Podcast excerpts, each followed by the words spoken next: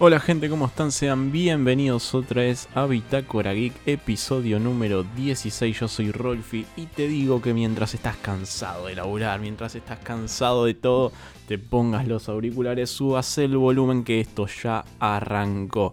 Y saben que esto no lo hago solo, sino que estoy acompañado de él, del señor Rodrigo Campagne. ¿Cómo anda? ¿Cómo andan, gente? ¿Cómo están? ¿Todo bien? Todo tranquilo, Rodrigo. Un poco cansado, una semana agitada. Semana La verdad agitada. que mucho laburo, sí. Sí, sí, mucho laburo, poco, poco gaming, poco, poco todo. Vida de adulto. Vida de adulto, me faltó pagar el monotributo. Maldita vida de adulto. Qué feo, ¿no? Cuando te das cuenta que ya no tenés el mismo tiempo para, para meterte a los juegos. Llegás cansado, por ahí tenés tiempo, pero llegás muy cansado, ¿viste? No, qué feo cuando te empezás a dar cuenta que creyendo. Bueno, yo tengo 27 y ya no puedo hacer lo que hacía ponerle hace 5 años atrás. Hace 5 años atrás podía dormir, ponerle 3 horas en 4 días y está una pinturita. Ahora duermo 8 horas y sigo con sueño. Claro, te amanecías jugando y ahora ya a las 12 ya estás ahí. Claro, claro. Era. Antes era como el, el cebado, viste, que iba a la cancha, después compraba el diario y veía fútbol de primera, todos juntos, para Sí. ver cómo había salido el equipo. Sí, Bueno, ahora ya hay una de todas las cosas que yo no puedo hacer.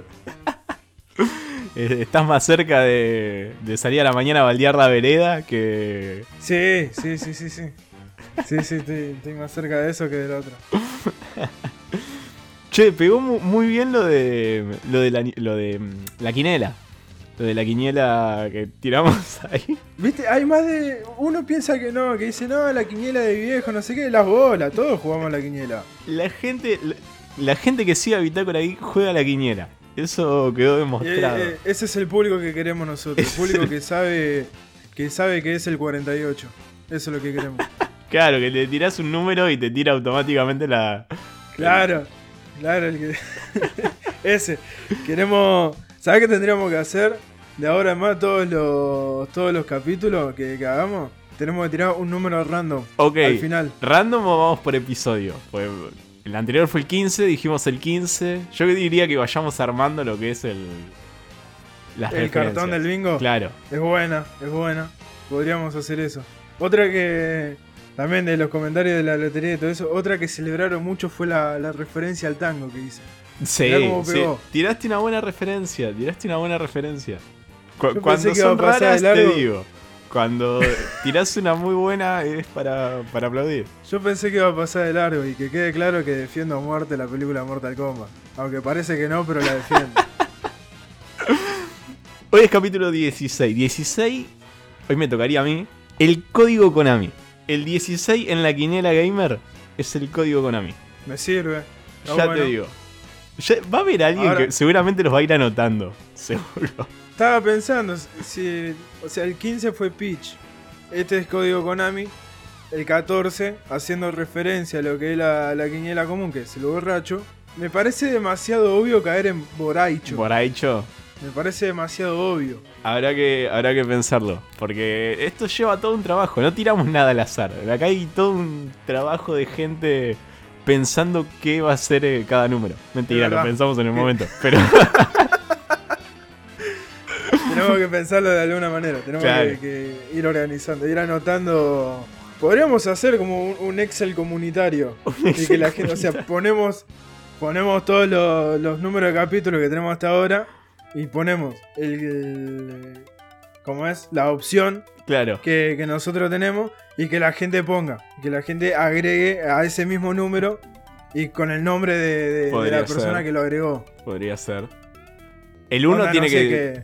El 1 tiene que ser Miyamoto, yo supongo. No lo quiero armar ahora, ¿no? Pero lo que se me ocurre ¿Miyamoto ahora. o Iwata? Para mí Miyamoto. Mm. Iwata sí está y ahí cerquita. Pero para mí el 1 tiene que ser eh. Podría ser el doble cero, Miyamoto Iwata. Bue- Bueno. Me Como sirve. son los huevos, Puede son ser. los dos juntos. Puede ser. Me sirve.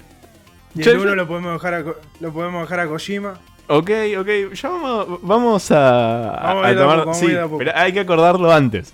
Así lo, lo tiramos bien. Pero me sirve. Ahí tienen dos números, el 15 y el 16. Contame, ¿qué estuviste jugando, Rodri? Eh, que a ver, de nuevo, nuevo lanzamiento nuevo, esas cosas no estuve jugando mucho, la verdad. Eh, estuve con Loop Hero, ahí me acordé. Estuve con Loop Hero y, y conseguí un código de Humankind para probarlo. Eh, No quiero decir nada de Humankind porque es, es algo muy copado y no quiero quemarlo antes. Eh, me parece que es algo. Todo lo que se pueda decir de, de Humankind siento que no, que no le va a hacer justicia al juego. Eh, yo en su momento me, tocó escribirlo para. Para la gente que no sepa, yo escribo para Malditos Nerds. Eh, me tocó escribir las, las primeras impresiones del juego y en su momento dije, para mí es el juego que va a venir a destronar a Civilization. Por primera vez en muchos años estamos teniendo un, una rivalidad concreta en el mundo de los juegos de estrategia. Eh, muchos dicen Age of Empires con StarCraft y esas cosas, pero algo que, a mí me, hace un poco de ruido es cuando hacen esa comparativa entre Age of Empires y StarCraft. Es como si está bien, los dos son RTS, perfecto. Pero uno tiene sus bases en un City Building Simulator y el otro tiene sus bases en un juego militar. Entonces, no los podés comparar mucho uno y el otro. Es como querer comparar, no sé, Company of Heroes y Rise of Nations. No, no se puede comparar por lo menos a mi criterio, seguramente que va a haber otro que me va a decir, no, se puede por esto y por esto y por esto y podemos eh, charlarlo tranquilamente porque es un concepto que tengo en la cabeza y no una idea del todo formada.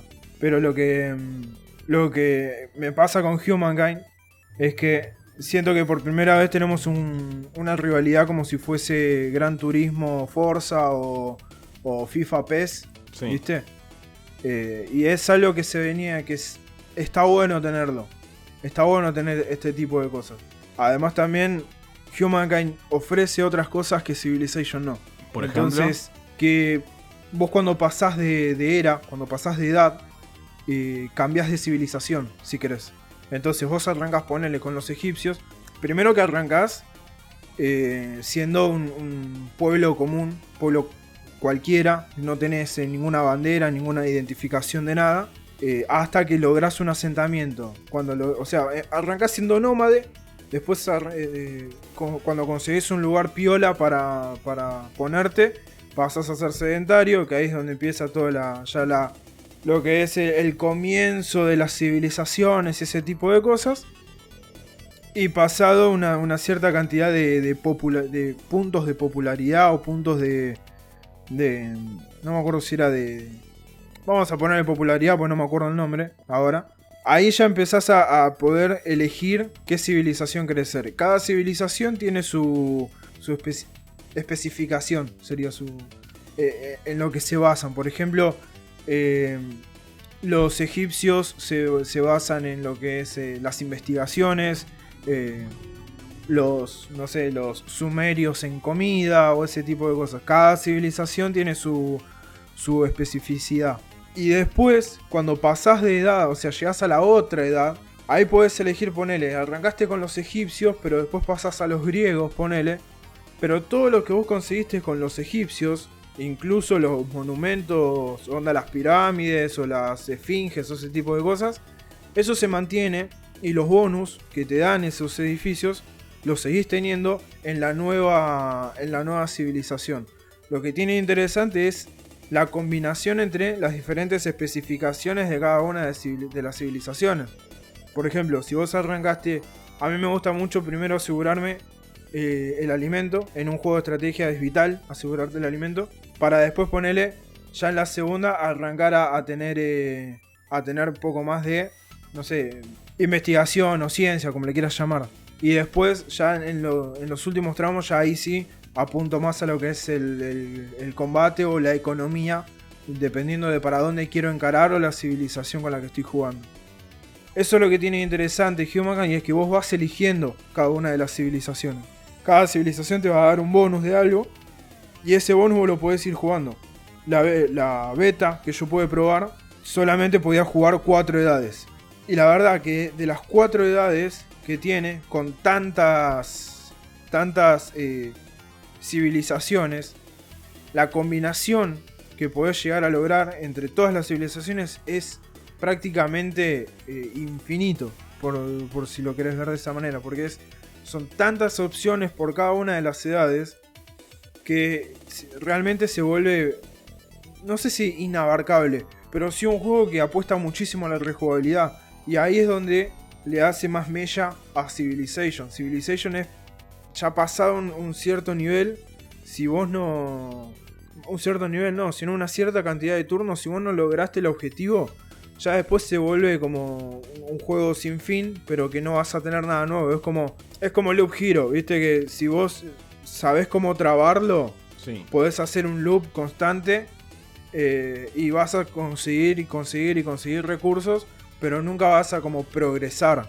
Eh, en el sentido de que nunca vas a, llegar al, jefe o esas cosas. Que hay algunas, algunas personas que han logrado eso, de, trabar el juego para, para, estar en un loop infinito y así farmear un montón de recursos. Pero prácticamente con Humankind es, son millones las combinaciones que puedes hacer de, de civilizaciones y eso es muy, es muy copado. Realmente es muy copado.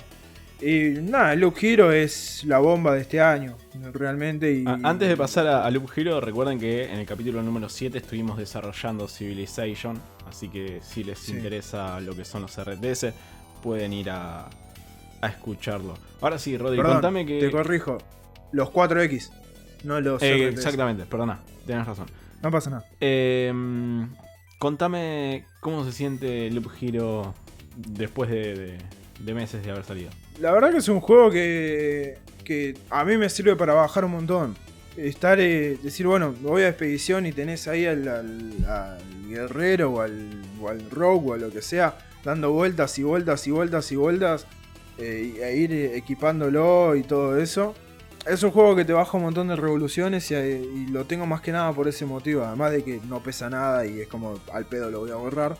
Pero lo tengo más que nada por eso a, perdón, a Luke Hero. Porque eh, me ayuda como a, bajar un montón. Más allá de, obviamente que la historia que cuenta es impresionante y, que... Y esta relación de eh, cómo se va construyendo la identidad del personaje principal a medida que va recordando cosas y que no se cuestiona, sino que dice, ah, bueno, seguramente que esto fue así, entonces eh, puede que haya sido de esta manera o... es como que no... Va construyendo de a poco, se va construyendo de, a poco a medida que va recordando. Y eso es como... En ningún otro juego lo, vi por ahora. Eh, pero Loop Hero es, sigue siendo prácticamente perfecto. A mi gusto, después de tantos meses de que salió, me hubiese gustado que tenga un, un punto más de velocidad a la, a la, la velocidad del personaje, ¿sí? de, cómo camina. Siento que la velocidad por 2, que es la, la, que te viene, tenés velocidad normal y el doble de velocidad, siento que es muy lenta a veces. O es que yo soy demasiado ansioso, una de las dos. Pero siento que si podría haber sido ponerle un por 3 de velocidad, si con una actualización hubiesen puesto un por 3, creo que sería mucho más jugable, no, porque ya es jugable, pero sería mucho más eh, copado para, para, para mantenerlo ahí en el, en, el mambo, digamos. Aún con tantas cosas construidas y puestas alrededor del mapa, ¿sigue afectando la velocidad? ¿En qué sentido? Viste que vos al mapa, al recorrido, lo puedes llenar de cosas. Sí. Ok a pesar de que los llenes de cosas, sigue afectando para peor, o sea, la velocidad, sigue, seguís necesitando ese, ese boost. Sí, sí, sí, sí, porque a medida que vos le vas poniendo cosas, te van apareciendo cada vez más bichos, entonces es como, tal vez le pones eso, una arboleda, un esto, un lo otro, y sí, te, te vas a encontrar con un, con un lobo, con esto, con el otro monstruo, entonces es frenar, frenar, frenar, frenar, frenar, frenar pero sigue siendo, hay momentos en los que no tenés ningún bicho, depende de cómo armes vos tu mapa, pero hay momentos en los que no tenés ningún bicho y es como que en esos momentos me coparía tener un poquito más de velocidad. Más que nada porque al principio eh, eh, es, eh, es más copado, no tanto al final, porque vos al final, como estamos hablando, de que tenés tan abarrotado el mapa que prácticamente ni lo ves caminar a tu personaje, pero Al principio sí, porque no tenés nada y obviamente que lo que querés es lootear y querés eh, conseguir equipamiento rápido y las primeras cartas rápido como para ya poder empezar a armar todo el mapa. En esos momentos sí estaría copado. Seguramente que si tengo la opción de un por 3 de velocidad, lo usaría y después usaría el por 2 de velocidad para el, para el late, el late game, digamos. Eh, porque eh, va a ser mucho más, mucho más fácil. Igual siempre tenés la opción de, de pausar y todo eso, entonces es como eh, más copado en el hecho de decir, bueno, me, tomo el, tiempo de decir, eh, me equipo esto, veo los stats de este, de, de este, de esta armadura, de esta espada o de lo que sea. eh, veo dónde pongo esta carta, veo qué construyo con estas cartas. Por ejemplo, para los que no lo hayan jugado, podés unir muchas cartas de. Muchas no, nueve cartas de piedras y montaña. eh, podés hacer una combinación. eh, y esas te forman como un pico de montaña que de ahí te va a largar una arpía que te larga eh, mejores eh, ítems para lootear y todo ese tipo de cosas. Entonces, hay un montón de, de detalles que son importantes para el juego y que tal vez con mucha velocidad como que no lo vas a pensar, sino que lo vas a hacer de forma automática. Pero para el inicio es como, bueno, no hay nada, necesito algo, por lo menos dámelo en, un poquito más de velocidad. Pero nada, sigue siendo un juego perfecto. Realmente es, un- es una bomba, Loop Hero. Es, es uno de los mejores juegos de este año, realmente. Buenísimo, buenísimo. Buenísimo que sigas eh, con esa idea, porque recuerdo que cuando lo viniste a presentar también habías dicho eso. Y qué bueno que no haya perdido efectividad el juego. La verdad que. ¿Sabés lo que siento con Loop Hero? Que va a ser como Into the Bridge. Ok, sí. Viste que Into the Bridge salió en el 2018 Sí. y hoy en día lo seguimos hablando que es uno de los mejores juegos de estrategia Sí, de sí, los últimos tiempos. Loop Hero va a ser lo mismo, va a ser exactamente lo mismo que Into the Bridge. Son esos juegos que no los ves y es como no, no te esperás mucho. Pero cuando lo empezás a jugar ahí te das cuenta de la, de la calidad que tiene, que tiene el juego. Lo mismo pasa con Slade Spire. No sé si lo, si lo conoces. No lo jugué, Slade sí, lo conozco, no jugué Slade Spire. Es lo mismo, es. Sí, es otro juego más de carta. Pero lo empezás a jugar y es una cosa que no lo podés soltar. Y eso no muchos juegos lo pueden hacer. Mirá que yo juego un montón de juegos de carta. Pero no. No todos los juegos pueden lograr eso. Es muy importante que, un juego te atrape lo suficiente como para que no lo puedas soltar. Sí, Into the Bridge me pareció un gran juego. eh, aún siendo un género que quizás no es catalogado para todos. Eh, a ver, todos los juegos son para todos, pero quiero decir, no es de los géneros más populares. Y salió junto a otro gran indie que fue Celeste. El 2018 fue un gran año para, para el mundo de los videojuegos. Y Sí, tenés un recuerdo de que, que los dos, 2018. Into the Bridge y, y Celeste, fueron muy, me- muy mencionados en lo que fue la, la industria, porque quizás fue donde más explotó la, la industria independiente también. Ya venía en alza, pero llegó a ese punto donde quizás no era muy común ver en The Game Awards eh, juegos independientes en cantidad. No, no, es verdad, no era. No era muy. No se veía tanto. Y no se veía tanto en la plana principal de la entrega de los juegos. De, perdón, de los juegos, no, de los Game Awards.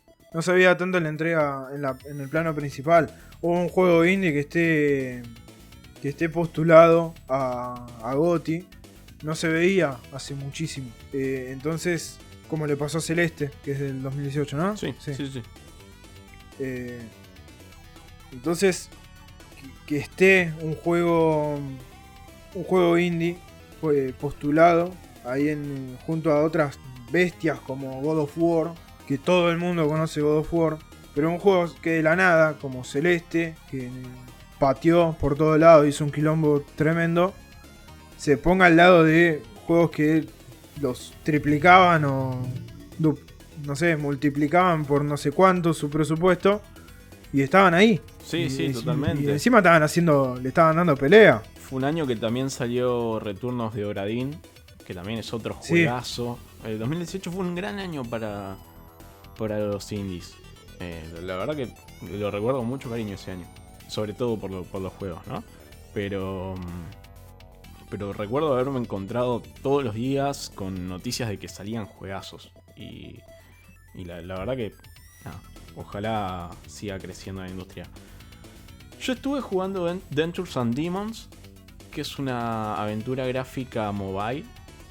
La verdad. Ah, mira. Está la demo gratuita. Todavía no pude. No, no pude jugarlo completo. Es una aventura gráfica en 8 bits en donde somos uno de un grupo de jóvenes que se mete a una, casa que aparentemente está embrujada. Dentro de esta nos encontramos primero con que está todo oscuro y que van desapareciendo de a uno nuestros compañeros. Nosotros nos desmayamos y cuando nos despertamos ya no están. El juego está muy bien, eh, por lo menos la demo está muy bien eh, maneja. Lo que mejor maneja para mí es el humor. Está todo el tiempo eh, haciendo algo que, bueno, caracteriza a las aventuras gráficas, que es, por lo menos a las más tradicionales, que es el humor. rompe la cuarta pared, tiene muchos elementos de lo que son las aventuras gráficas tradicionales. Están muy bien los puzzles y la historia está bien llevada. Termina, mm, sin spoilear, la demo termina eh, invitándote a seguir con un cliffhanger bastante potente. Eh, la, demo es muy cortita, debe haber 20 minutos, media hora, si depende del tiempo en que resuelvas los puzzles, eh, la puedes terminar bastante rápido. Está súper bien. Si hay cosas que no me gustaron, como por ejemplo, estoy en una habitación y necesito resolver un puzzle. Eh, y no puedo irme a otra habitación quizás, porque a veces una aventura gráfica no sabe dónde está el objeto que le falta y, recurre, y recorre todo el mapa, va y viene, qué sé yo. Acá cuando estás en una habitación y necesitas resolver el puzzle, no te deja salir de la habitación hasta que lo resuelvas. Entonces está muy encajonado lo que tenés que hacer. Claro, no te da la libertad que pues, te tiene que dar una aventura. Claro, exactamente. Eh, igual es bastante intuitivo siempre lo que tenés que hacer. Eh, cuando vos pasas por un objeto interactuable te aparece una lupita.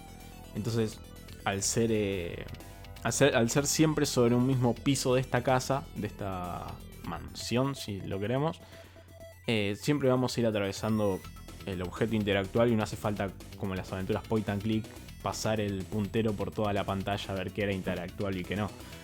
Acá eso se simplifica mucho eh, y está bastante bien. Eh, pero resalto el humor. El humor fue lo que me, más me sorprendió del juego.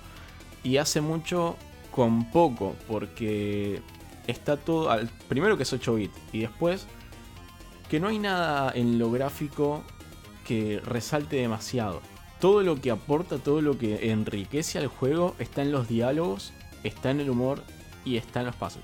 Y por ejemplo, te equivocaste o Quisiste resolver un puzzle poniendo un objeto en un lugar donde no iba, bueno, te tiran un chiste. Interactúas muchas veces con una persona, otro chiste. Quisiste... Interactuaste con algo que no había que interactuar, también lo mismo. Siempre está devolviéndote eh, un chiste. A ver, es subjetivo el humor, ¿no? A mí me pareció bastante efectivo.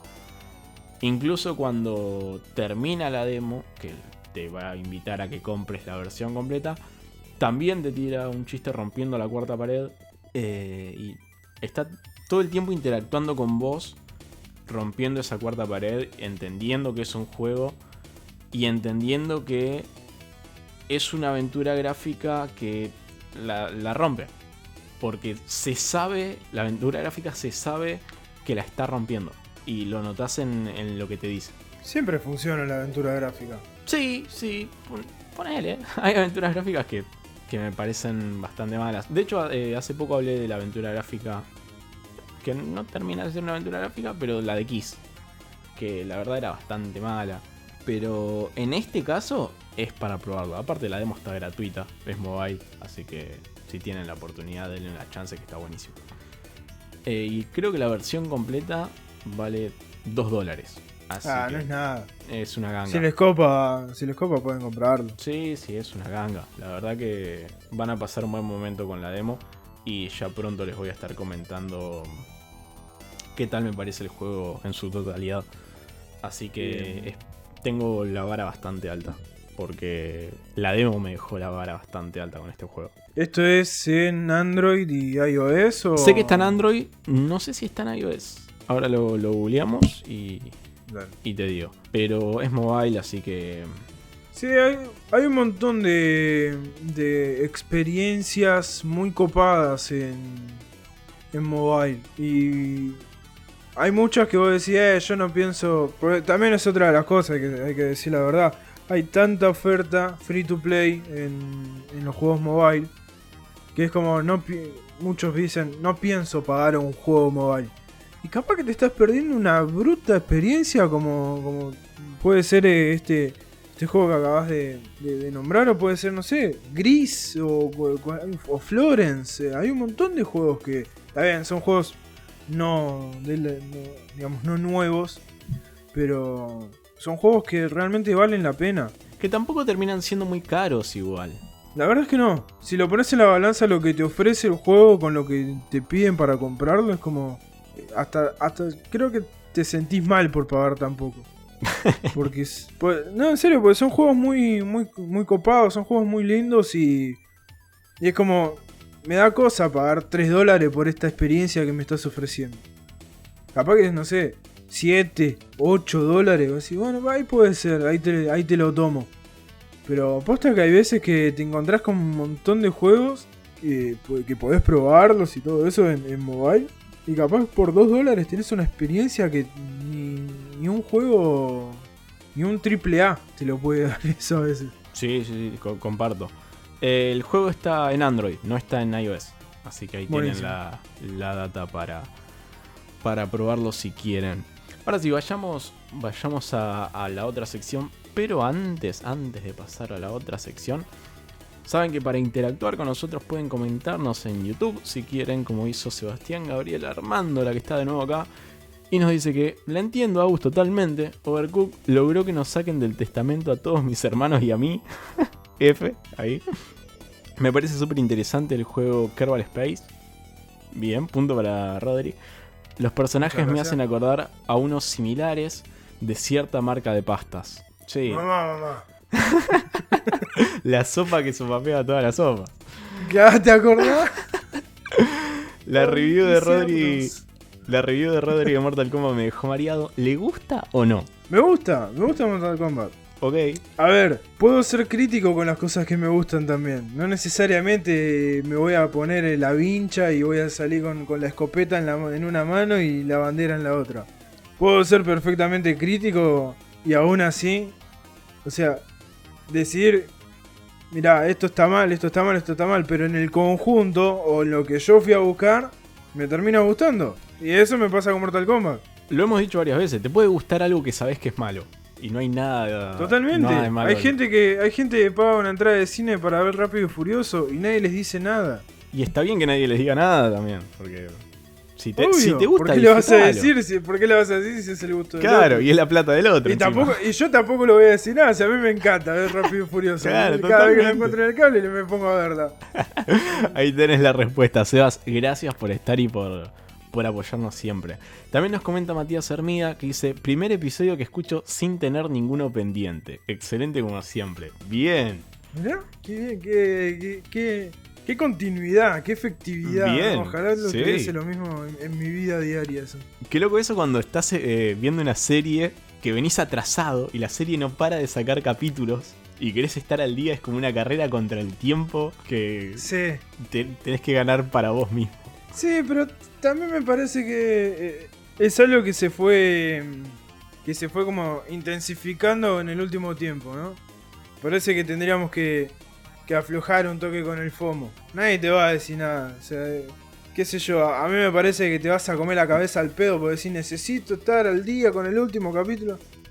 No pasa Ah, nada. a ver, entiendo que muchas veces querés estar al día con una serie que la venís siguiendo hace un montón, porque después entras a Twitter, a la, el capítulo salió a las 5 de la mañana, 5 y 1 ya tenés 700 spoilers. Sí. Porque la gente es una mierda. Yo creo que veces. viene también por el lado de no, perder, no perderse la conversación con tu grupo de amigos, quizás. Quizás quedas afuera de esa, de esa Sí. charla. Que- a ver, Pero- digo que no, no persigan el FOMO, ¿eh? no, no estoy diciendo que corran detrás de lo que, de lo que hay que ver ya, entre comillas. Pero quizás no quieren salir de esa charla y lo entiendo. Sí, obvio. Entiendo que, que no te quieras perder esa charla con, con- con tu grupo. Pero también me parece que hay que dejar de demonizar los spoilers. A mí particularmente no me joden. A mí me re O sea, yo soy una persona... ¿Eh? A mí me re joden. Vos sabés que a mí no me joden, para nada. De hecho, cuando alguien me, me quiere venir a contar una película o una serie, me dice, ¿la viste? No, uh, entonces no te cuento nada. No, boludo, contame, porque así ya veo si me clavo 25 capítulos de una serie o si lo dejo pasar de largo me veo un. un, un resumen de, de- de- Te lo Te lo resumo, resumo. ¿entendés? Sí, sí, puede ser. A mí me jode porque me. Primero me, me interesa vivir la experiencia yo. Por más que el spoiler lo valga, no sea muy importante o no para la trama, la experiencia de vivir esa sorpresa, ese momento, te va a pasar una sola vez. Es cuando lo ves por primera vez esa parte y después no volvés a tener la, mix- la, la misma experiencia. No, obvio, si hoy en día yo vuelvo a ver todo Game of Thrones, no va a ser. Si bien voy a estar así expectante porque no vas a tener ese asombro del primer momento, pero sí vas a, te vas a, vas a volver a sentir eso mismo que sentiste la primera vez que viste esa escena. Porque el tema, o digamos lo complicado de todo esto, es que ya sabes lo que se va a venir. No hay un, un uy, lo van a hacer, van a hacer esto, sino que ya sabes y estás esperando ese momento, o capaz que te clavas toda la temporada solo por ese momento al final de la temporada, ese, Claro. ese season final que, que es el que, el que marca toda, toda la temporada. Es un poco complicado eso, pero... Igualmente, si. No, para vos, ¿no? Para la gente que nos escucha. Si les interesa o no les interesa los spoilers, antes de hablar de algo con spoiler, avisen porque quizás le afectan la experiencia a la otra persona. Sí, obvio, por eso digo, a mí particularmente, y también eh, para los que, a mí, para la gente como yo que no le joden los spoilers, sepan de quién viene ese, esa, esa review, esa opinión o ese análisis de serie o película o lo que sea. eh, es, es importante que sepan o que hayan tenido, digamos, como una, una conversación previa para saber en qué se enfocan cada uno. Porque lo que a mí me puede llegar a gustar, a vos o a Agus no les gusta. Y entonces ahí es donde se dice, ah, bueno, si a este le gustó esto, que a mí no me gusta, entonces ahí ya entiendo que no es una serie para mí. O que dice, no, pero esto es una mierda. Bueno, pero eso que a vos te parece una mierda, a mí me gusta, entonces lo voy a ver por ese motivo. Claro, totalmente, totalmente. También, además de comentarnos en YouTube si quieren que los leamos y, mantengamos una charla en diferido, pueden apoyarnos con la compra de un cafecito como hizo el genio de Gerald Skywalker, la persona con el mejor nick del universo, que nos dice, no vi Mortal Kombat, aunque dicen que sea mala, tengo ganas de verla y reírme de las bajas expectativas que le tengo. Y para el dueño de la Switch, te estamos vigilando. Cuídala. Bien, bien, Gerald. Son unos genios los tres. Gracias, Gerald. Sos, sos lo mejor. Eh, tiene razón. Tiene razón. ¿Para qué hice este medio de comunicación si no es para amenazar gente? Está bien. Nah, seguramente, seguramente la va a disfrutar. Seguramente la va a disfrutar. Pronto bitácora ahí que en TN.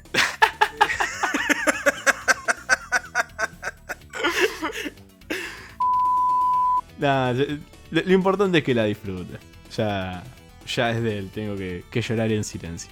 Ahora, ahora sí, vayamos a lo que es el, el aniversario de, que nos toca repasar el día de hoy.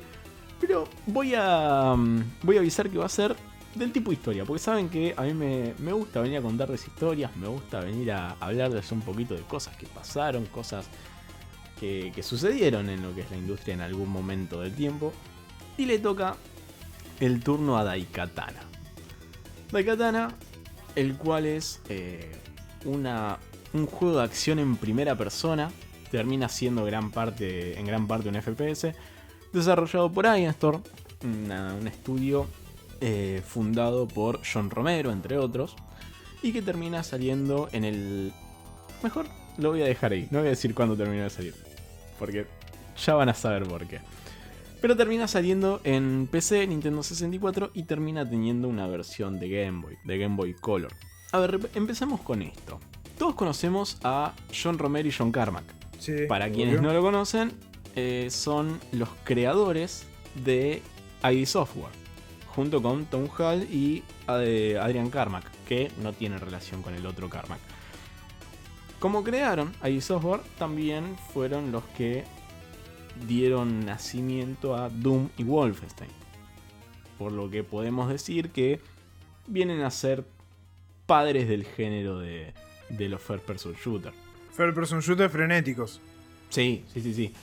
ID Software se había convertido, eh, cuando salen estos juegos, en, en estudios que la gente ya esperaba lo próximo que saquen, porque sabían que iba a tener una gran calidad. Ya tenían la vara muy alta sobre este estudio, porque ellos mismos se habían puesto la, la vara muy alta. Doom es, es un emblema de lo que es eh, la industria de los videojuegos, es un emblema de lo que son los first person shooter y los shooters en general. Eh, ¿No había. ID Software no había largado también Quake? ¿O estoy equivocado? Largan Quake. Eh, Sí, sí, sí. Esto sucede mucho más adelante, lo de Quake, pero sí. claro. Eh, Claro, la época en la que estaba full la pelea Real Tournament, Quake, Dwarf Fortress, todos esos. sí, sí, sí. Voy a llegar a eso. Voy a llegar. No te me adelantes, no te me adelantes. Tranquilo. Un té de tiro para Roddy. Soy una persona con ansiedad. Es. Eh, lo, ahí software en ese momento era lo que hoy podemos hacer un paralelismo con eh, Naughty Dog. ¿No? Sabemos que el, el juego que saque ya tiene la vara muy alta. Porque ellos mismos se pusieron la vara muy alta. Sabemos que son estudios que, si bien tienen una cultura de trabajo bastante hostil, eh, los juegos que terminan sacando son grandes juegos. Sacaron Sí. los Uncharted, The Last of Us, y ya espero que revivan en algún momento um, Jack and Daxter. Ellos mismos se pusieron la vara muy, muy alta. ¿Por qué esa cara de más o menos? No, Jack and Daxter no, no, es de tu agrado. no, no, no es que no es de mi agrado Jack and Daxter, pero es como. eh, prefiero que se enfoquen más eh, o que saquen pocos juegos plataformeros, pero que sean cada vez más. más más flasheros, más copados. Onda como el, como el último Ratchet and Clank. Este que tiene los, los portales Sí. y eso, ¿viste? A ver, yo, com- yo Prefiero que comparto, vayan- Jack and Daxter no me toca de cerca, pero me interesa ver cómo hoy, el Naughty Dog de hoy, haría un juego de plataformas. Digo por ese lado. Sí, ese, es ese, ese revoleo de ojos porque eh, pedir así, que sé yo, Jack and Daxter, ese tipo de cosas, como así pedir un, un nuevo de Croc, ¿entendés? Claro. O algo por el estilo, es como. Ya tuvo su momento. Dejemos que. Que los que han resistido a ese paso del tiempo, como Ratchet and Clank o eso, que nos sorprendan con algo nuevo. Ok, ok.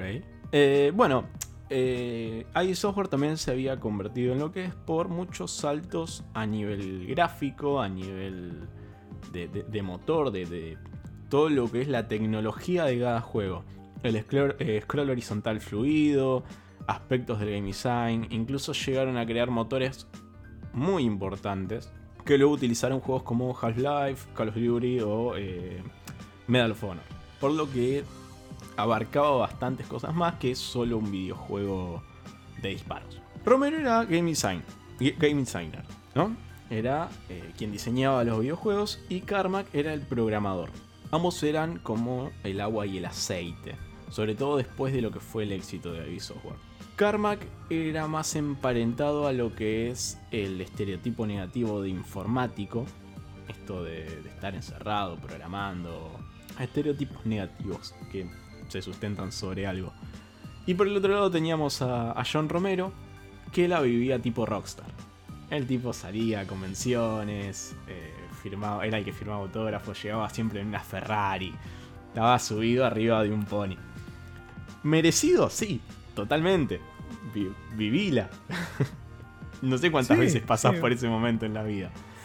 Pero termina teniendo varios problemas con el- su equipo de trabajo porque, según dicen, relegó eh, bastante lo que era el trabajo en los videojuegos. De hecho, Carmack en la revista Time dice esto, afirma que Romero había dejado bastante de trabajar por salir a convenciones, vivirla tipo rockstar. Tampoco era solo problema de eh, Romero. Carmack minimizaba lo que era el trabajo de game design que hacía Romero. Creía que todo pasaba por el aspecto técnico. Entonces empiezan a haber bastantes roces y eh, Romero se termina yendo. se va de ID Software. Cuando se va de, de ID Software, funda con Tom Hall, que es eh, otro de los integrantes, de los fundadores de ID Software, fundan lo que es Ironstorm. Esto lo hacen junto a dos personas más, sucediendo esto a mediados del 96.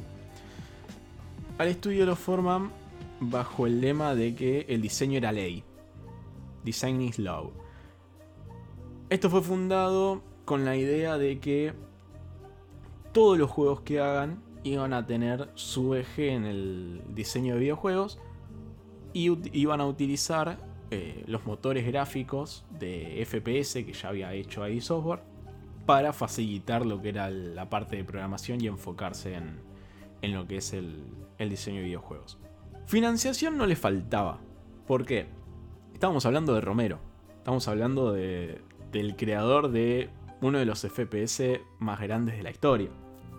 Sabían que potencial tenían, entonces consiguieron financiación bastante, bastante rápido. El mayor inversionista de lo que fue Storm fue Eidos Interactive. Y dentro de los arreglos que hicieron, eran que eh, Storm tenía que hacer tres videojuegos en un año. Por cada videojuego, Eidos le iba a poner 3 millones de, de dólares por juego, ¿no?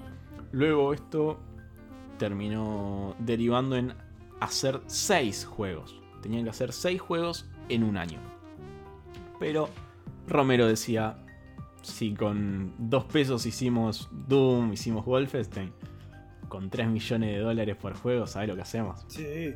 Bueno, no terminó siendo tan así.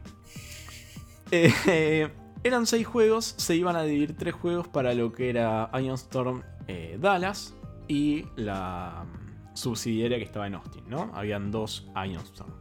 Esos juegos fueron los 3 juegos que le toca a Dallas. Eran Anachronox, un RPG de batallas por turnos en un mundo cyberpunk, este título iba a estar a cargo de 15 personas y estaba inspirado en lo que era Chrono Trigger y los Final Fantasy. Como usaron los motores de Quake eh, y Quake 2, motores que eran apuntados a lo que eran FPS, tuvieron bastantes problemas y lo que terminó haciendo que el juego se, se retrase. Además el juego era demasiado grande para solo 15 personas, iba a durar alrededor de 60 horas y según lo que dice la wiki del juego, tenía un documento de diseño masivo de 400 páginas. Solo 15 personas tenían que hacer eso y la verdad era medio imposible, era medio remar contra la corriente. Por lo que la trama la tuvieron que recortar, sacaron un montón de cosas y el juego termina saliendo recién en el 2001. Eh, lo que es la crítica lo recibió bastante, bastante bien, tuvo bastantes buenos puntajes.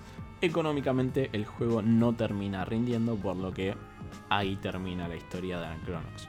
El segundo juego fue Doppelganger, que luego fue sustituido por la tercera entrega de Dominion. Este es un RTS que había sido desarrollado por otro estudio, pero que Storm lo iba a terminar. Iba a terminar lo que era la tercera entrega. La tercera entrega estaba hecha a medias, pero lo que hace Storm es comprar la IP contratar a varios de los encargados de, Dominion y de esta forma querían sacarse el juego rápido de encima. Es decir, tenían 3 millones de dólares, tenían que terminar tres juegos. Bueno, terminemos uno rápido. ¿Qué hacemos? Compramos uno que está a la mitad y lo único que hacemos es terminarlo. Entonces de esa forma se sacarían este juego de encima. Ellos pensaban, calculaban que alrededor de dos meses iba, iba a durar lo que era el desarrollo final. El juego le falló en todo sentido tardó mucho más en ser, eh, mucho en ser terminado. Y si bien fue recibido bastante bien por parte de la crítica, no tanto como Anachronox, vendió menos de 30.000 copias. Para esa época es nada. Nada, un fracaso. ¿Qué, qué fue lo que eh, hizo que este juego, que fue tan bien recibido por la crítica, que ya venía con varios juegos, este era el tercer juego de la trilogía, ¿qué fue lo que hizo que eh, le vaya tan tan mal al juego? Dominion 3 sale al mismo tiempo que otro juego que le fue un poquito bien, vos seguro lo conocerás, un juego llamado StarCraft. Ah, sí. Yo creo, que algunos lo conocen. Sí, es muy, muy tapado, muy de nicho. Muy de nicho, muy de nicho.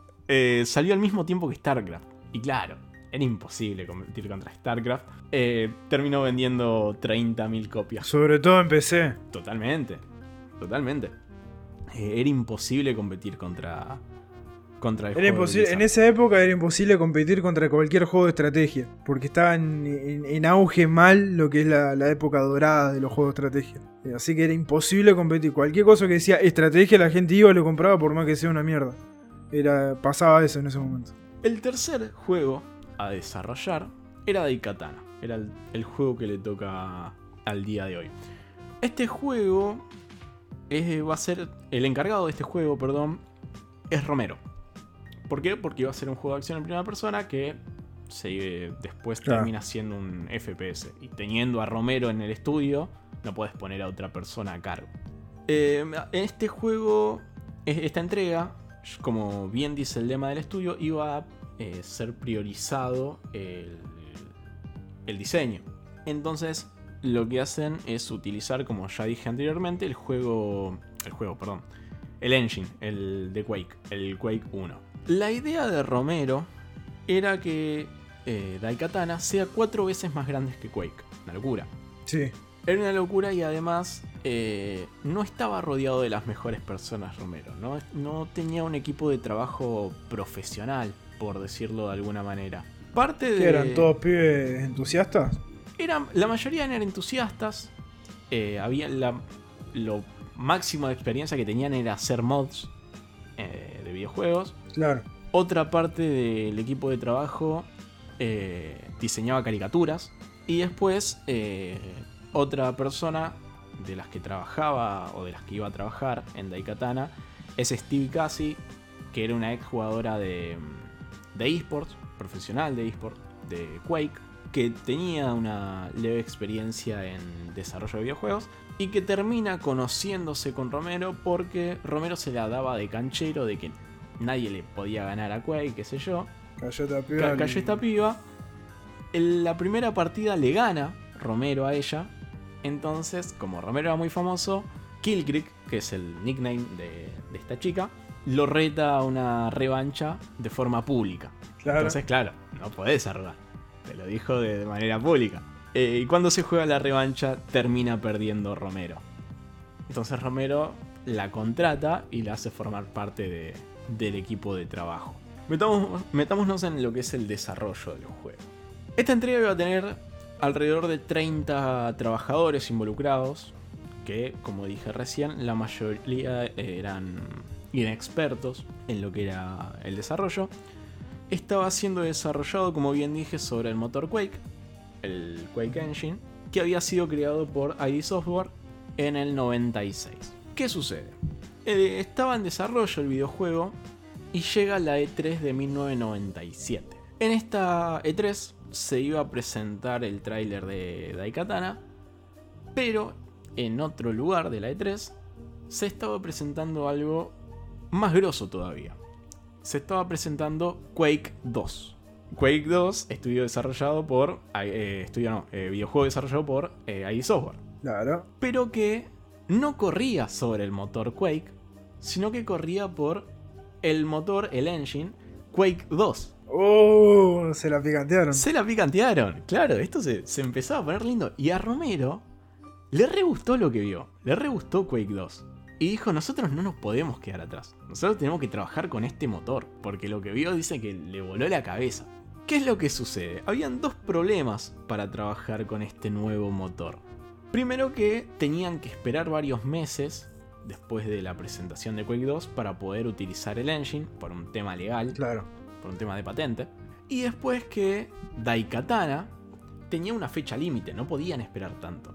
Recordemos que tenían un año para desarrollar Daikatana. Por el contrato que habían firmado. Exactamente. Entonces, ¿qué es lo que sucede?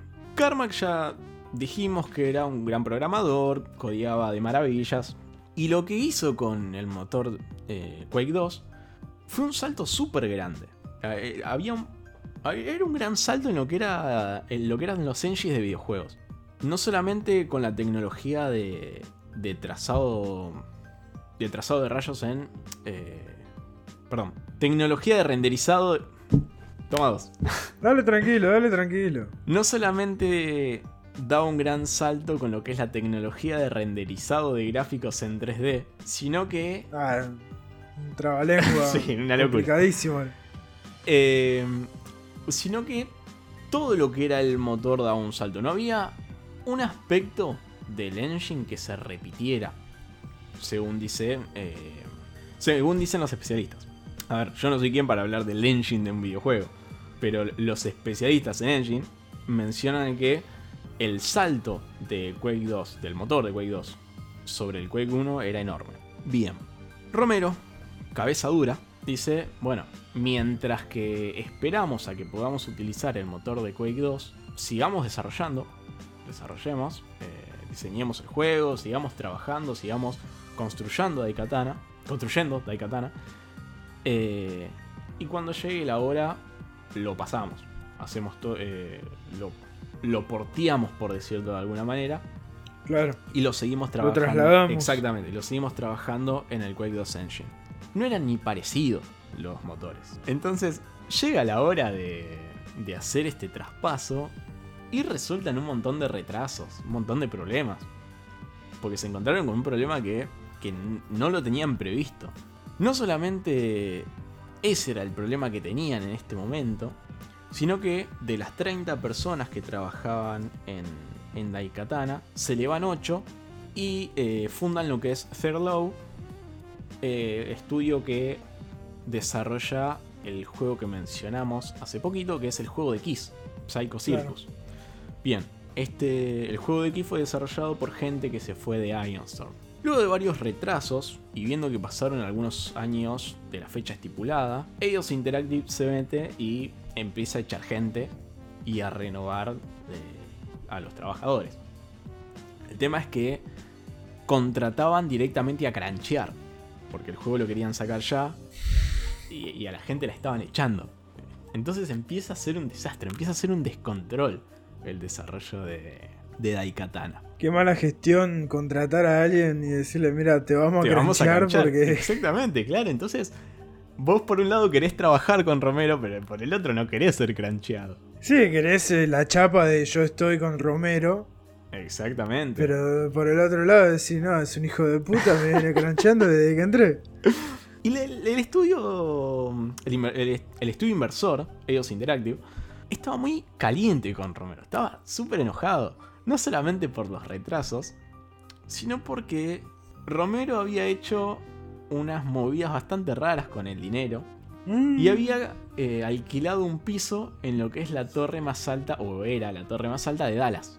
Un ¿Para piso qué? de 2.000 metros cuadrados, porque él decía que el estudio tenía que trabajar en un lugar que, esté- que sea acorde a ellos. Un ego súper enorme. ¿Qué le pasa? Y vos pensás que el tipo pensaba solo en, en eso, pensaba en lo... Boludeces. Sí, iba a decir una guarangada, pero gracias. ¿Qué ibas a decir? no, no, decilo. no. No, no, decilo, decilo. Eh, que ni siquiera pensaba en sus trabajadores. Los programadores estaban trabajando sobre un techo de vidrio, perdón, bajo un techo de vidrio, y no podían ver las pantallas. Porque les daba el sol y no podían ver la pantalla sobre la cual estaban programando. Entonces, la mayoría de- del espacio donde estaban los programadores, aquellos que codeaban, lo em- eh, tuvieron que recubrir, tuvieron que hacer tipo ga- eh, gacetas Claro. Tuvieron que poner media sombra para que no. Claro, para, que puedan no- ver. O sea, tenés uno de los pisos más caros de, del estado y lo tenés cubierto con una lona. Desastre. Además de que en el edificio nadie, lo que, nadie los quería, porque vos imaginate que era un edificio donde estaba lleno de empresarios, qué sé yo, y caían estos súper rockeros, pelo largo, ¿viste? Haciendo quilombo. Y, y haciendo quilombo de verdad, porque al principio del desarrollo eh, se dice que era un ambiente bastante bastante relajado. Tenían lugares de juego, to- todo esto que tienen hoy las, las empresas más grandes. Pero esto se empezaba a desbordar, empezaba a, a- a salirse un poco de control. De hecho, el, Hacían jodas, hacían clandestinas. eh, de hecho, el escritor de Anachronox cuenta que un día estaba tratando de escribir y de un lado tenía a ingenieros peleando en el piso Y del otro lado tenía el jefe que estaba dibujándose, sudomizando una a una figura religiosa. ¿Qué le pasaba? Una locura. Esto lo, lo cuenta en una entrevista el escritor de Anacronox. Una locura, man. Ah, todo pasado de pipa. Estás a un paso de American Pie. Sí, sí, sí, sí. Eso como cuando te, te juntás con tu- tus amigos de secundaria y decís, nos vamos de vacaciones todos juntos. Claro, Un quilombo, después haciendo- El tema es que a medida que pasaba el tiempo, todo ese ambiente que, que era bastante relajado se terminó bastante hostil. Terminó convirtiendo en un ambiente hostil. Por los retrasos, por el mal humor de los jefes. Donde mientras Romero se la pasaba jugando, porque él decía que no podés desarrollar un juego. No, no podés. Si, si vos no jugás tu propio juego, ¿cómo podés pedir que el otro lo juegue? El tema es que él se la pasaba jugando cualquier cosa, directamente no trabajaba. Claro, a la gente le, empezaba a molestar. Dentro de lo que empezó a hacer el crancheo por eh, los retrasos. Además, Todd Porter, una de las cabezas fundadoras del estudio, dice que trataba muy mal a los trabajadores. Porque estaba muy resentido por el fracaso de, su juego. El juego que había este- estado a cargo, a cargo de él dentro de, de Ironstorm. Incluso empezó a tener problemas con el director ejecutivo Mike Wilson, porque Mike Wilson era el único que defendía a los empleados. ¿Qué es lo que sucede? Wilson va a Romero y le dice, che, este tipo está tratando mal a la gente, me está tratando mal a mí, es un desastre, echalo. Y Romero dice, bueno, lo voy a pensar, qué sé yo. Romero no quería echarlo. Pasadas algunas semanas, lo terminan echando. Pero no echan a Porter, sino que echan a Wilson. Echan a, Ah, nada que ver. echan a quien fue a botonearlo, ¿entendés? Eh, a quien defendía a los trabajadores, bueno, fue, no vengas más, le dicen. Un desastre.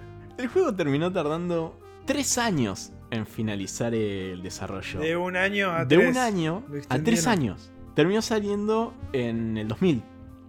Por eso no quería decir al principio cuánto había tardado. Y además fue un fracaso económico. Recaudó una quinta parte de lo que se estipulaba. Incluso eh, ni siquiera recaudaron la plata invertida. Terminó generando gasto. Oh, lo mal que le fue. Lo mal que le fue. Porque se, se reflejaba un poco todo lo que fue el camino, todo lo que fue el desarrollo.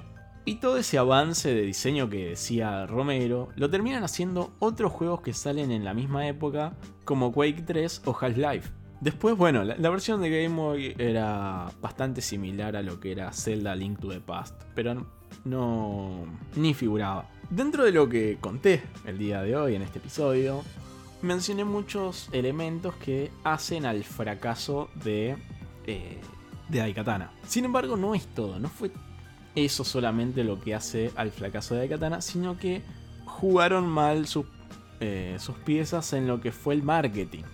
A poco tiempo de comenzar el desarrollo, el estudio la- eh, lanzó una placa que decía John Romero está a punto de convertirte en tu perra. Ajá, sutil. Sí, y abajo decía Suck It Down, que bueno, traduzcanlo ustedes. Eh, traduzcanlo ustedes. Sería como. Sí, Sería como. claro, la gente... Todo adentro, nada afuera.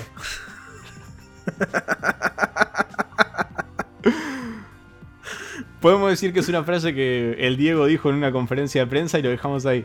Sí, Bien. sí, Entonces, sí, tranquilamente. claro, la gente ya... Este me viene a bardear, también que seas Romero, pero bajate del pony, amigo. Y lo que pasa es que ya cuando uno tenía un chabón que se lo empieza a dar de creído y te, te lo empieza a cada vez a enrostrar más y más y más, ya después de. Al principio te parece gracioso y después ya le tomó bronca. Claro. Y es lo que le pasó al Romero en su momento. Sí, sí, sí. Pasar de ser un cuatro copas a ser el que acaparaba todas las. todas las. Las miradas. las revistas de videojuegos, todas las convenciones. Entonces, como, ah, flaco, otra vez vos. Y encima que se le empezaba a creer, peor. Claro, y no podés eh, insultar a tu próxima audiencia, a tus próximos Claro. consumidores. No solo eso, no, no solo esa parte del marketing fue malo, sino que su paso por la E3 fue malo. Primero tenemos el paso por la E3 del 97, que como ya dije, eh, ellos presentaban eh, un tráiler, mientras que al lado Quake 2 era presentado junto con el engine. que termina acaparando la atención y a Daikatana medio que no le dieron bola. Al siguiente año, en la E3 de 2018, eh, comparte 3 con juegazos como lo que es Quake 3 y Half-Life. Pero no solo es el juego Quake 3, sino que es el engine de Quake 3. Claro. Nadie le estaba dando. ¿Cómo lo. ¿Cómo le, cómo le fueron meando la cara a Gozo? Claro, a Romero. Le sacaron un, un engine nuevo por juego, qué zarpado. Y a- un año después, en el 99, en la E3 del 99, Daikatana iba a presentar su demo. Una demo que terminó estando repleta de bugs y terminó Sí. corriendo a poquísimos FPS. ¿Qué es lo que sucede? ¿Por qué funcionó tan mal esta demo? Esto fue casi una actitud medio autodestructiva, medio con mala intención de Todd Porter, que les dijo a, a los empleados que hagan cambios de último momento. Después cuando presentaron el juego en la, en la E3, el juego estaba rotísimo. Corría súper lento y estaba súper bugueado. Romero dice que cuando por fin se va Porter del estudio, eh, todo empezó a ser mucho más. eh, el trabajo empezó a ser mucho más ameno. Dice acu- lo acusa él de ser quien eh, perjudicaba el ambiente laboral. Que en realidad, a ver, si bien tiene razón, porque era Todd Porter era el que maltrataba a los empleados, el grancheo no venía solo por Todd Porter, sino que venía por No, era una decisión de toda la un conjunto de malas decisiones, exactamente. Pero bueno, eh, luego del desarrollo de los tres juegos, luego de que se, se lanzan estos tres juegos que mencioné, Tom Hall y John Romero son echados. Ellos Interactive le pegan un voleo a, a ellos dos, porque claro, no podían estar más ahí después de lo que hicieron. Pero ellos antes de irse habían estado negociando con Warren Spector para unirse a lo que es Ion Storm Austin. Y luego de que se va Hal y Romero, Spector, quien ya era un, diseñador de videojuegos y de juegos de rol, termina desarrollando dentro de Ionstorm dos juegazos que son Thief 3 y Deus Ex. Uh, bestias de juegos. Así que lo mejor de Ionstorm fue después de que echaron a Tom Hall, a John Romero y se termina yendo todo por. Esa fue la, la historia que traje el día de hoy. Qué, qué historia de, como es, de auge y caída que, que tuvo Romero, ¿no? Durante toda su vida. Sí, Pasar de, de ser nadie a ser el pibe que diseñó Doom. Después tener su época de su época de gloria en los 90, 90 principios de 2000, después caer a la lona, después volver a subir y así constantemente. Qué chabón que se fue rehaciendo todo el tiempo. sí, y que esta jugada le salió muy mal. Sí, sí, sí, sí. Pero también hay, hay un factor de que todos los estudios desarrolladores querían ser Atari. Viste que no sé si conocés la, Sí, la sí, historia sí, de. Atari, que decían que era un, era un desconche laburar en Atari. Creo que estaba eso también de nos dedicamos a ese jueguito, entonces eh, hagamos quilombo. Y, o, no, o no hay controles. Y es como, no, amigo, no va por ahí la No, mano. por ahí. Eh, sí, a mí lo que me hace replantear es, durante el último tiempo salieron acá, 2021, salieron un montón de malos juegos, de pésimos juegos. Sí, obvio. Que en algún momento nos vamos a enterar qué es lo que eh, sucedió. Porque ningún, ningún juego sale tan roto como eh, Cyberpunk, que bueno, ya nos enteramos un montón de cosas. Como Y Avengers. que no nos enteramos todavía de Cyberpunk. El juego de Avenger. Sí. Algo sucedió en el camino para que el juego salga así. Yo creo que en algún momento nos tocará enterarnos de eso. Sí, puede ser también de que lo que sucedió fue que se persiguió la ganancia en vez de la creatividad, Puede ser. Si lo querés ver de esa manera. Yo creo que... en O sea- Decime. Saquemos, saquemos de, la, de la ecuación a Cyberpunk porque ellos lo habían anunciado bocha de años atrás y querían en cierta manera competirle a Rockstar siendo un, un estudio que tiene 2.000 personas menos que Rockstar eh, y que encima tenían, eh, tenían ahí al, al- al momento del lanzamiento tenían Witcher 3 que la estaban rompiendo. Entonces Cyberpunk queda afuera, pero Avenger que viene de Square Enix me parece que ahí hubo un, quilombo de. No, no supieron a qué apuntar. Quisieron ir por lo que todos estaban haciendo, que es un juego ongoing, un juego como servicio, pero no terminó siendo nada. Para mí el problema es algo que nosotros no sabemos. Para, para mí el problema viene por otro lado, pero creo que en algún momento nos vamos a enterar, así como después de la salida de Cyberpunk era todas las semanas nos enterábamos algo nuevo de- del desarrollo de Cyberpunk. Bueno, algo así va a pasar con, con estos juegos. Y Avengers Y y, si Cyberpunk manera. son dos nada más. y si- pero sí, sí, sí. Y si es una manera. Espero, ¿no? Y esto estoy pensando, se me ocurre ahora. Sombrero de aluminio. ¿Eh? ¿Sombrero de aluminio? Sí, ponele. Ok. No, no, no, no, no, no, no tanto eso, pero digo, y si es una manera que, que encuentran los, los desarrolladores, como para decir, bueno, me estás crancheando, pero mi manera de protestar es hacerte un, un- un mundo abierto que no tenga nada. Yo no creo que, Entonces, llegues a ese lado- punto del desarrollo sin darte cuenta como jefe. No sé. Yo creo que te das cuenta antes, porque eso está. mm, Eso está. No, porque capaz te pueden presentar el proyecto y te dicen, no, mirá, esto es, así va a ser el mundo, ¿entendés? Y acá van a estar los bichos, van a hacer esto, van a hacer lo otro. Sabemos que se maquillan muchas veces las, las como es los trailers o los videos, ese tipo de cosas. Sí, pero eso se va testeando. Están los, los beta tester y en algún momento te das cuenta. Sí, de obvio. eso. Pero. Sí, pero el beta tester, eh, si es piola, se pone Si de es piola. desarrolladores. A ver, yo creo que en algún momento nos vamos a enterar de cosas bastante turbias, tanto de Avenger como nos enteramos de Cyberpunk, como de otros juegos. Y ese va a ser va a ser un velo que en algún momento se va a caer. Yo por el, momen- eh, por el momento te voy a decir que este episodio llegó hasta acá, Rodri. Gracias por haber estado el día de hoy. No, gracias a vos por dejarme imaginarme maneras de protesta de estudios desarrolladores. El pollo sobrero de allá, el baradel. Sí, sí, ¿Te imaginás? Yo me voy despidiendo y les voy recordando que nos pueden seguir en arroba bitácora en Instagram y en Twitter nos pueden ayudar con la compra de un cafecito. Yo soy Rolfi, esto fue Bitácora Geek. Adiós.